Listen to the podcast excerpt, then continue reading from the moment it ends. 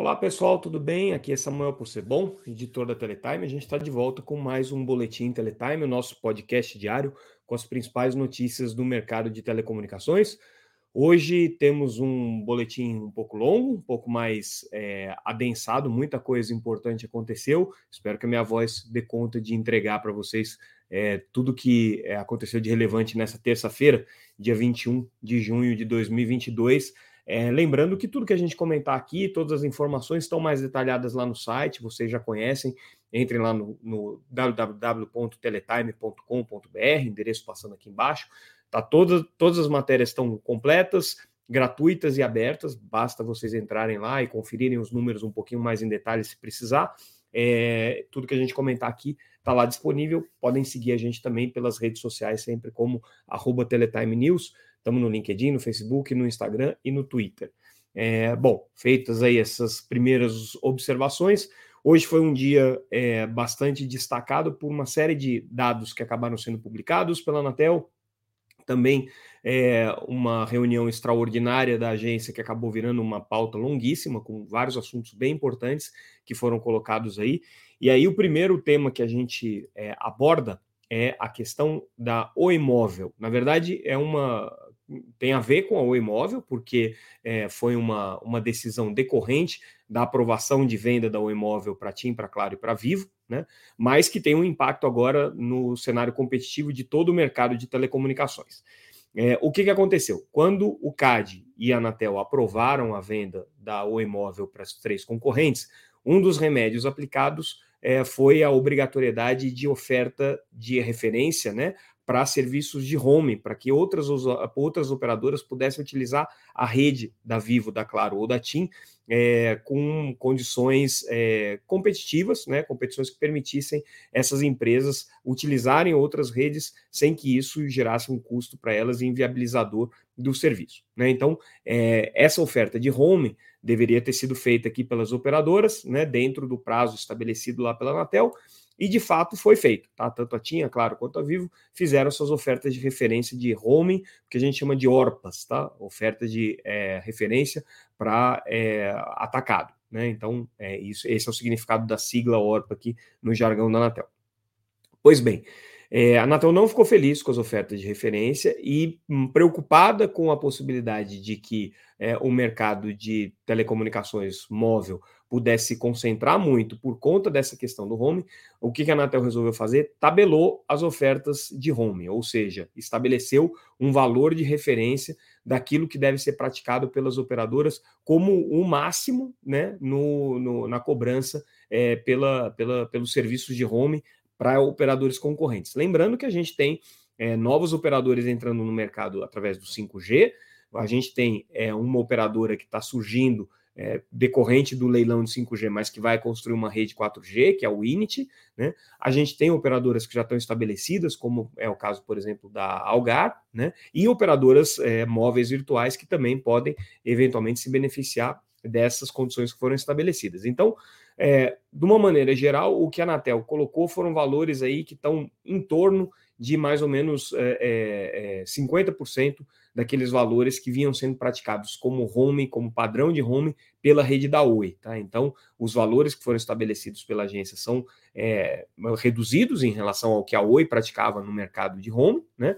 e eles são declinantes, pelo menos na parte de banda larga móvel. Né? Então, começa, por exemplo, é, uma operadora das, das que vão receber é, essa sanção, né, esse, esse remédio, vamos dizer assim, é, a TIM, claro, ou a Vivo, vão ter que vender o, o gigabit por minuto, o gigabyte de dados por minuto, por R$ 2,60 para operadoras que vão é, entrar competitivamente, isso em 2022. E a partir desse ano, é, esses preços vão reduzindo até 2026, cai para 1,70. O serviço de voz aumenta um pouco, tá? Tem uma perspectiva aí de aumento do valor é, de, de home para voz, né? E o serviço de SMS fica mais ou menos onde está. Então, isso daqui é importante porque a Anatel está querendo sinalizar que ela está com um controle forte sobre a questão competitiva. A gente tem que lembrar também que tem uma outra oferta vinculante é, à aprovação do imóvel, que é a oferta para MVNOs. Vamos ver como é que vai ficar é essa questão, né? Mas o presidente da Anatel, Carlos Baigorre, fez muita questão de deixar claro é, nessa, nessa decisão da agência, que foi unânime, inclusive, né? Relatada pelo conselheiro Moisés Moreira, mas unânime com voto a favor de todos os conselheiros, de que a Anatel está preocupada com o cenário competitivo que vai se desenhar aí a partir da aprovação do imóvel. Lembrando que na entrevista que o Baigorre deu para a gente, é, no começo desse mês, ele já havia dito isso, tá? Ele falou assim: olha, a gente. É, não gosta de regular preço, de tabelar preço, né? É, isso faz, é, em muitos casos, não faz bem para o mercado. Mas ele diz: como foi uma aprovação absolutamente excepcional, a concentração que a Anatel permitiu no mercado móvel foi absolutamente excepcional, a Anatel entende que medidas excepcionais são necessárias. E aí o tabelamento de preço de home foi uma delas, né? É, isso daqui é, uma, é, uma, é uma, um assunto já muito polêmico, muito tempo se discute, mas pelo visto a Anatel deu um encaminhamento para essa história aí. Vamos acompanhar as consequências. Mudando de assunto, mas também nas decisões da Anatel dessa reunião extraordinária de terça-feira, é, foi aprovada a, a, mais nova medida de guilhotina regulatória. O que, que significa isso aqui? Nos últimos anos, a Anatel tem procurado diminuir a quantidade de regulamentos é, é, que hoje incidem sobre o mercado de telecomunicações. Lembrando que no ano de é, 2000 e 2020, se não me engano, pode ser que eu esteja falando besteira, mas é, não, 2017, perdão, 2017, a Anatel deu um grande corte na quantidade de regulamentos existentes. Eles caíram de cerca de 500 regulamentos para em torno de 300 regulamentos, mas outras é, regulamentações ainda estavam com previsão de corte de, de, de alívio regulatório, né? Principalmente é, o que diz respeito ao mercado de TV por assinatura, que é o mercado mais desafiado por operadores de internet, por operadores competitivos de internet, e aí as, as próprias operadoras é, de TV por assinatura pediam para que a Anatel aliviasse as regras que se aplicam ao mercado de TV paga. A Anatel aprovou o regulamento, a, a, a, guilhotina regulatória, cortou uma série de regulamentos, mas não teve nada muito significativo, não, tá? Porque assim, na, no mercado de TV por assinatura teve um corte importante, que era pedido pelas operadoras, que era o fato de que se você tirar um canal da grade, você não precisa colocar um outro substituto é, é, equivalente, né? É, isso aí era, era muito reclamado, até porque a gente passou por um processo de concentração de programadores de TV por assinatura, de redução, redução no número de canais, e é, as operadoras não tinham mais de onde tirar canal para compensar o assinante. Então, isso era um grande problema. Então, essa medida regulatória foi colocada. Mas todas as outras regras que incidem sobre o mercado de TV paga, como o Regulamento Geral do Consumidor, Regulamento Geral de Qualidade, é, que o setor pedia para que a Anatel não é, cobrasse essas regras do mercado de TV paga, a Anatel não é, cedeu a esses, é, a esse, esses clamores aí do mercado de TV por assinatura.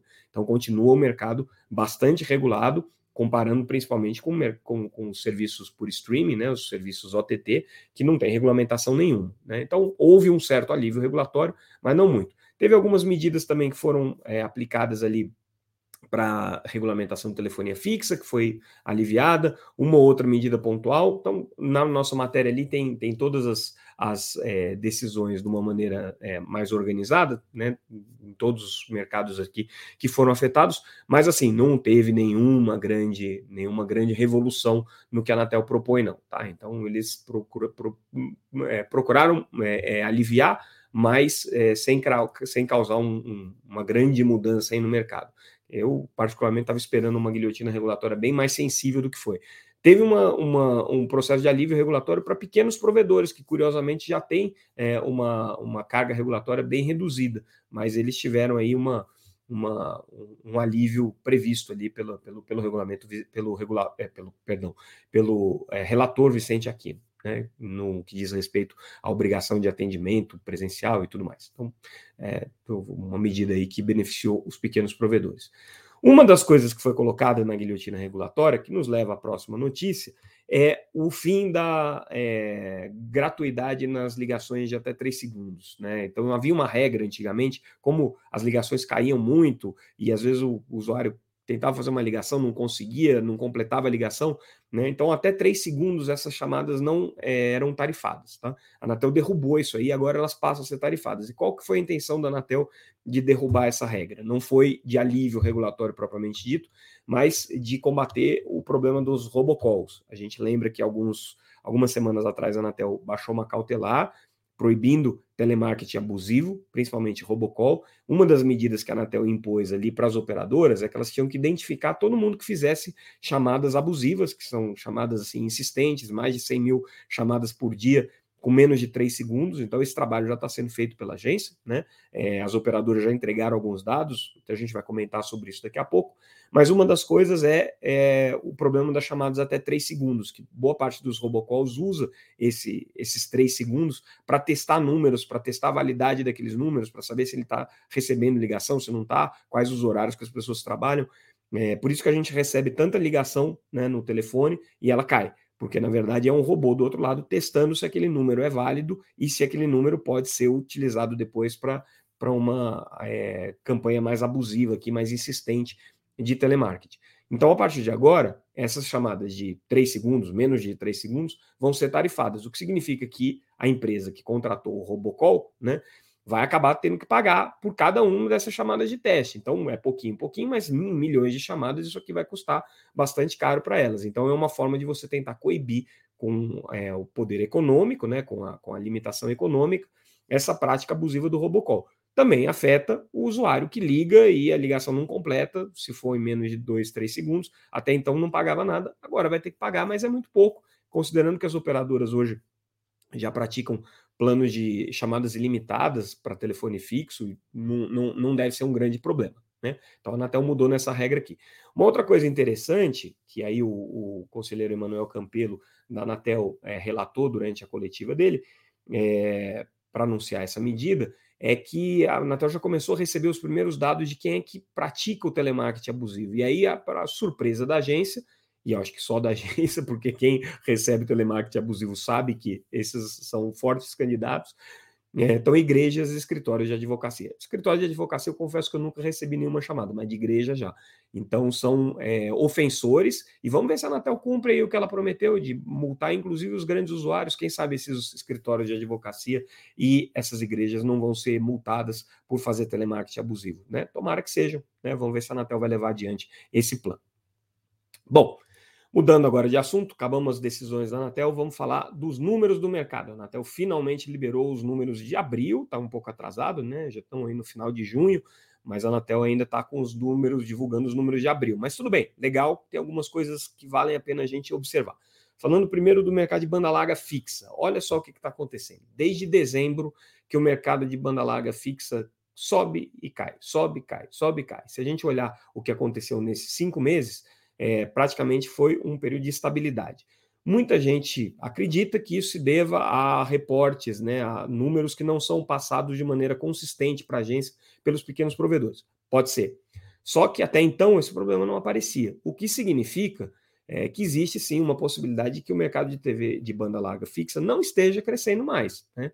Eu acho que cinco meses em que a gente está com essa variação sobe 100 mil assinantes, perde 100 mil assinantes, sobe 100 mil assinantes, perde 100 mil assinantes, e você não tem um crescimento consistente, mesmo com uma, com uma pequena variação ali, de um mês para outro, pode indicar que o mercado está andando de lado, tá? E isso significa que, pela primeira vez, a crise econômica pode ter se abatido sobre o mercado de banda larga fixa. A gente já está percebendo dificuldade dos provedores listados em bolsa de crescer, né? A Brisanet tem feito é, relatórios praticamente mensais sobre os seus crescimentos, mas mostra um esforço difícil aí de ser vencido para conseguir crescimento no mercado de banda larga fixa. É, outros grandes provedores regionais estão tendo dificuldade de crescer esses números. Os provedores de grande porte, as grandes operadoras, estão sem crescer desde 2020. Pegaram todo o período de pandemia e não cresceram praticamente nada. O mercado de banda larga fixa supostamente é, é aquecido durante esse período de pandemia. Então, tem aí um dado que a gente tem que ficar de olho no que é que é está acontecendo, tá? Eu, eu, eu atribuo né, é, a essa, essa estagnação não só um problema de reporte é, dos pequenos provedores, que normalmente têm reportes muito inconsistentes, mas sim talvez uma exaustão do mercado nas atuais condições econômicas e de renda da população. Né? Claro que se o Brasil volta a crescer, se as pessoas voltam a ter renda, a tendência é que quem ainda não tem internet passe a ter. A gente está hoje num patamar aqui, segundo os dados da Anatel, de 42 milhões de clientes de banda larga fixa, né? que é mais ou menos a mesma coisa aí do, do final do ano passado, como a gente já havia colocado.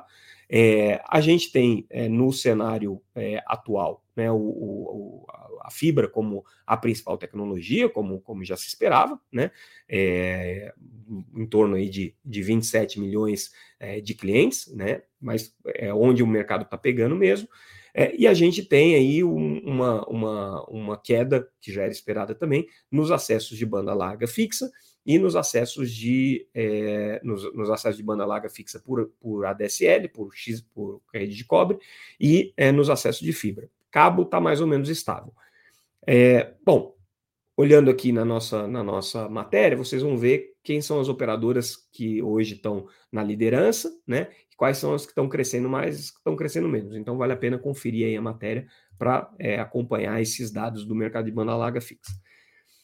Falando de banda larga móvel e de serviços móveis, é, o que foi interessante é que a Anatel divulgou agora já os dados com a, que permite a gente ter a consolidação de como é que ficou o setor com a venda da Oi Móvel, né? E como já era esperado, né, do ponto de vista é, de market share, é, as três operadoras que compraram o imóvel agora estão mais próximas. Você tem a Vivo com 37% de market share, a Claro com 31% de market share e a é, TIM com 30% de market share. E 2% que estão ali espalhadas entre as operadoras competitivas, MVNOs.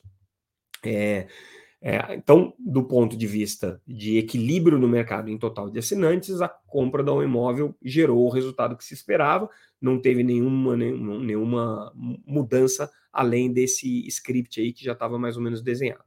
Falando do 5G, que é um, um, uma realidade já, pelo menos nas tecnologias não standalone, né, o 5G DSS, é, a gente tem é, um crescimento do mercado, então já passa aí de 2 milhões de acessos de 5G, o crescimento no mês foi de 12%, então está crescendo rápido, lembrando que o 5G vai entrar em operação em breve aqui. É, a Claro tem praticamente é, um milhão de clientes, a Vivo tem mais 800, quase 900 mil clientes de 5G DSS e a TIM com em, em torno aí de 400 mil clientes. Tá? Então essa é a, a dinâmica do mercado móvel que a gente tem nesse momento. TV paga continua perdendo base, mas está perdendo menos tá, do que perdeu ano passado, em torno aí é, de 6,6% ao ano, 0,6% ao mês, é o que o mercado de TV por assinatura é, perdeu. A gente não está contando ainda aqui é, a compra da, da Oi pela Sky, mas basicamente as posições estão inalteradas ali, claro, e, é, e Sky seguem com o mesmo, com o mesmo patamar, é, depois do, da fusão a, da compra da Oi Imóveis, da, da Oi TV, perdão, se de fato isso acontecer, aí, claro, a Sky vai chegar um pouquinho mais perto, vai ficar um pouquinho mais perto do número de clientes é, da Vivo, mas da Claro, mas não deve passar, tá? ainda deve chegar ali num número muito próximo, mas sem é, ser uma operadora maior do que a Claro, porque a, a, a Oi TV tem muitos clientes ainda na base é, livre, que é uma base que não vai ser importada pela, pela Sky, não vem para a Sky, então esses números não devem ser somados, tá? Deve, é, as duas operadoras devem ficar muito equivalentes ali, tanto a, a, a Claro quanto a, quanto a Sky. Né, meio pau a pau ali disputando o mercado. E lembrando que a Vivo, no final desse ano, deve desligar o DTH. Então ela vai perder aí por, por volta dos 200, 300 mil assinantes até o final desse ano. Telefonia fixa está na mesma também, perdendo mais base do que a TV por assinatura. Então, esse aqui é um serviço que já está erodindo aí na casa de 7,5% ao ano, né? Já é uma erosão bem significativa. Lembrando que esse é um serviço que está moribundo mesmo, todo mundo espera isso, não vai ter grandes novidades, mas é, o, o ritmo da erosão está severo. E aí, hoje saiu também a pesquisa TIC Domicílios de 2021, organizada pelo CGI, pelo Comitê de Gestor da Internet, pelo seu braço aqui executivo, o NIC. É, o que, que, tem de interessante nessa pesquisa? Né? O, o aumento da banda larga rural, tá? É, então, se a gente olhar o que aconteceu no Brasil nos últimos anos, especialmente nesse período capturado aqui entre 2019 e 2021, é, no, no, no, mercado brasileiro, é, teve um crescimento de 20% é, nos acessos rurais no Brasil. Né?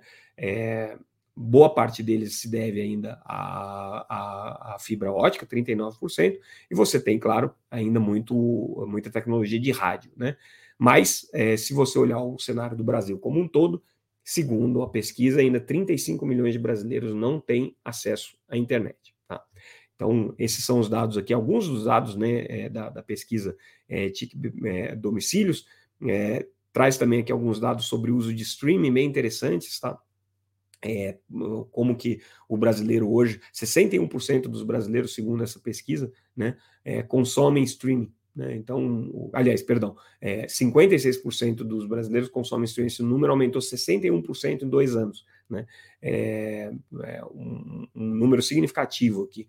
É um outro dado interessante, né, que as pessoas hoje estão utilizando muito mais o celular né, para assistir conteúdos e a TV conectada, e menos o computador. Então, é, hoje, é, praticamente 50% das pessoas é, usam TV conectada para acessar a internet. 90% é, do, das pessoas que acessam a internet dizem que usam o celular para o acesso, e só, 40, ou só 36% é, utilizam o computador para acesso à internet. Falando em streaming, é, hoje foi um dia da deflagração de uma operação, mais uma etapa da operação 4, 404, que visa pegar serviços de streaming pirata, serviços de, de venda de, de é, produtos de telecomunicações não é, licenciados e conteúdos não é, é, é autorizados. E aí, o mais interessante dessa operação hoje é que eles fizeram a operação no metaverso. Veja só, né? O pessoal já estava usando o tal do metaverso para fazer é, a ponte entre as pessoas que querem consumir conteúdos é, ilegais, piratas, né? E as pessoas que querem comprar. Então, os dos dois lados são criminosos, mas assim, a criminalidade organizada utilizando aí esse recurso virtual para tentar fazer tanto a venda de equipamentos quanto a, a comercialização de conteúdos. Né? Problema que a gente certamente vai ver crescer cada vez mais. E aí, para encerrar o nosso boletim de hoje, é, queria destacar que no próximo dia 28 e 29 de junho, acontece em Brasília, presencialmente o painel Telebrasil, o principal encontro aí de lideranças no mercado de telecomunicações, presença dos principais CEOs das operadoras, principais autoridades, reguladores, formuladores de política, é, especialistas, analistas aí no, no assunto. E aí o painel Telebrasil vai ter como parte da programação 12 workshops, a gente está divulgando a programação completa, são temas bem interessantes ali para quem acompanha é, detalhes da agenda regulatória, das políticas públicas, né? É, os temas vão ser debatidos com bastante profundidade, tem ali a lista completa dos mais de 50 painelistas que vão participar dessas sessões de workshop, tem também os cinco painéis principais, com a presença dos CEOs das operadoras, todos eles confirmados, né, com a presença das principais autoridades, conselheiros da Anatel, ministro Paulo Guedes vai participar, enfim, o evento está aí bem é, completo para quem acompanha a realidade da política setorial de telecomunicações e das questões institucionais do setor. Então, entrem lá no site www.paineltelebrasil.org.br é, e a programação completa, as condições de inscrição estão disponíveis lá, vale a pena dar uma conferida. É, Bom, pessoal, a gente fica por aqui. É, vou concluir o nosso boletim de hoje, porque a minha voz, como vocês percebem, acabou-se. Mas tudo bem, amanhã a gente volta com mais alguns. Só tem uma pergunta que, que chegou agora, enquanto a gente estava fazendo a transmissão, sobre o período de conclusão da migração dos clientes da Oi para TIM. Tá? Se não me engano, era para concluir agora no final desse mês, tá? E eles estão com o cronograma adiantado. Então, acho que se não concluiu, deve estar para concluir até o comecinho de julho, tá? Não, não quero dar essa informação errada. A gente vai verificar se tiver alguma novidade, a gente traz aqui para vocês. Mas tem uma matéria na Teletime sobre isso, dá uma buscada lá no nosso site que tem os detalhes aí para quem está perguntando sobre o processo de migração dos clientes da Oi Imóvel para TIM. Mesma coisa se aplica para Claro, para Vivo, né? Elas estão aí num passo acelerado. Lembrando que durante um período os clientes que forem migrados vão continuar recebendo conta em nome da Oi ainda né, até que seja feita toda a integração de sistemas e tudo mais. Então tem um, tem um processo ainda para acontecer, mas a migração de rede, você passar da rede de uma operadora para outra, né, e passar efetivamente a utilizar a rede da operadora que comprou né, a, a, aquela base, é, já está para acontecer. Tá? Então fiquem aí de olho. Pessoal, a gente encerra, amanhã a gente volta com mais um Boletim Teletime. Sempre agradecendo aqui a audiência de vocês, a paciência de vocês e é, o prestígio que vocês nos dão. Então, agradeço mais uma vez essa, essa oportunidade de falar com vocês no nosso Boletim Teletime. Obrigado, pessoal. Até mais. Encerrando por aqui.